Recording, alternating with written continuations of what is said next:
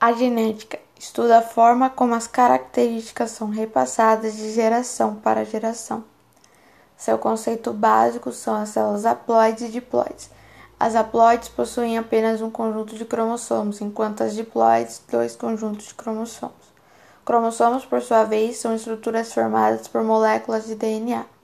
Os genes são fragmentos de DNA encontrados no núcleo das células responsáveis por codificar informações que irão determinar a produção de proteínas que atuarão no desenvolvimento de características de cada ser vivo. Genes alelos ocupam o mesmo locus em cromossomos homológicos e estão envolvidos na determinação de um mesmo caráter. Exemplos de genes alelos são homozigotos, representados por alelos idênticos, e heterozigoto, representado por alelos distintos. Genes dominantes e recessivos.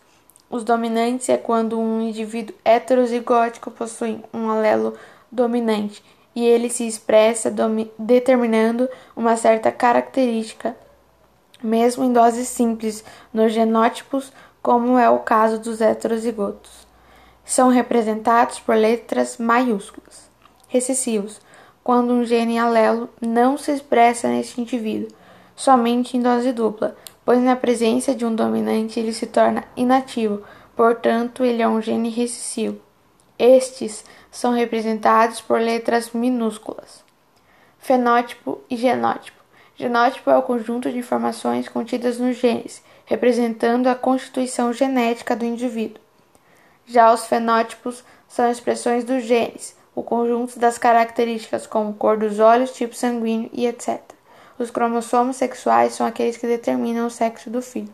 E as curiosidades sobre a genética são: no interior das células são produzidas por dia até 10 mil lesões no DNA. Apenas um grama de DNA armazena 215 milhões de gigabytes de informações. As químeras realmente existem, são animais cujo corpo guarda DNAs diferentes, e o DNA dos gêmeos não é 100% coincidente.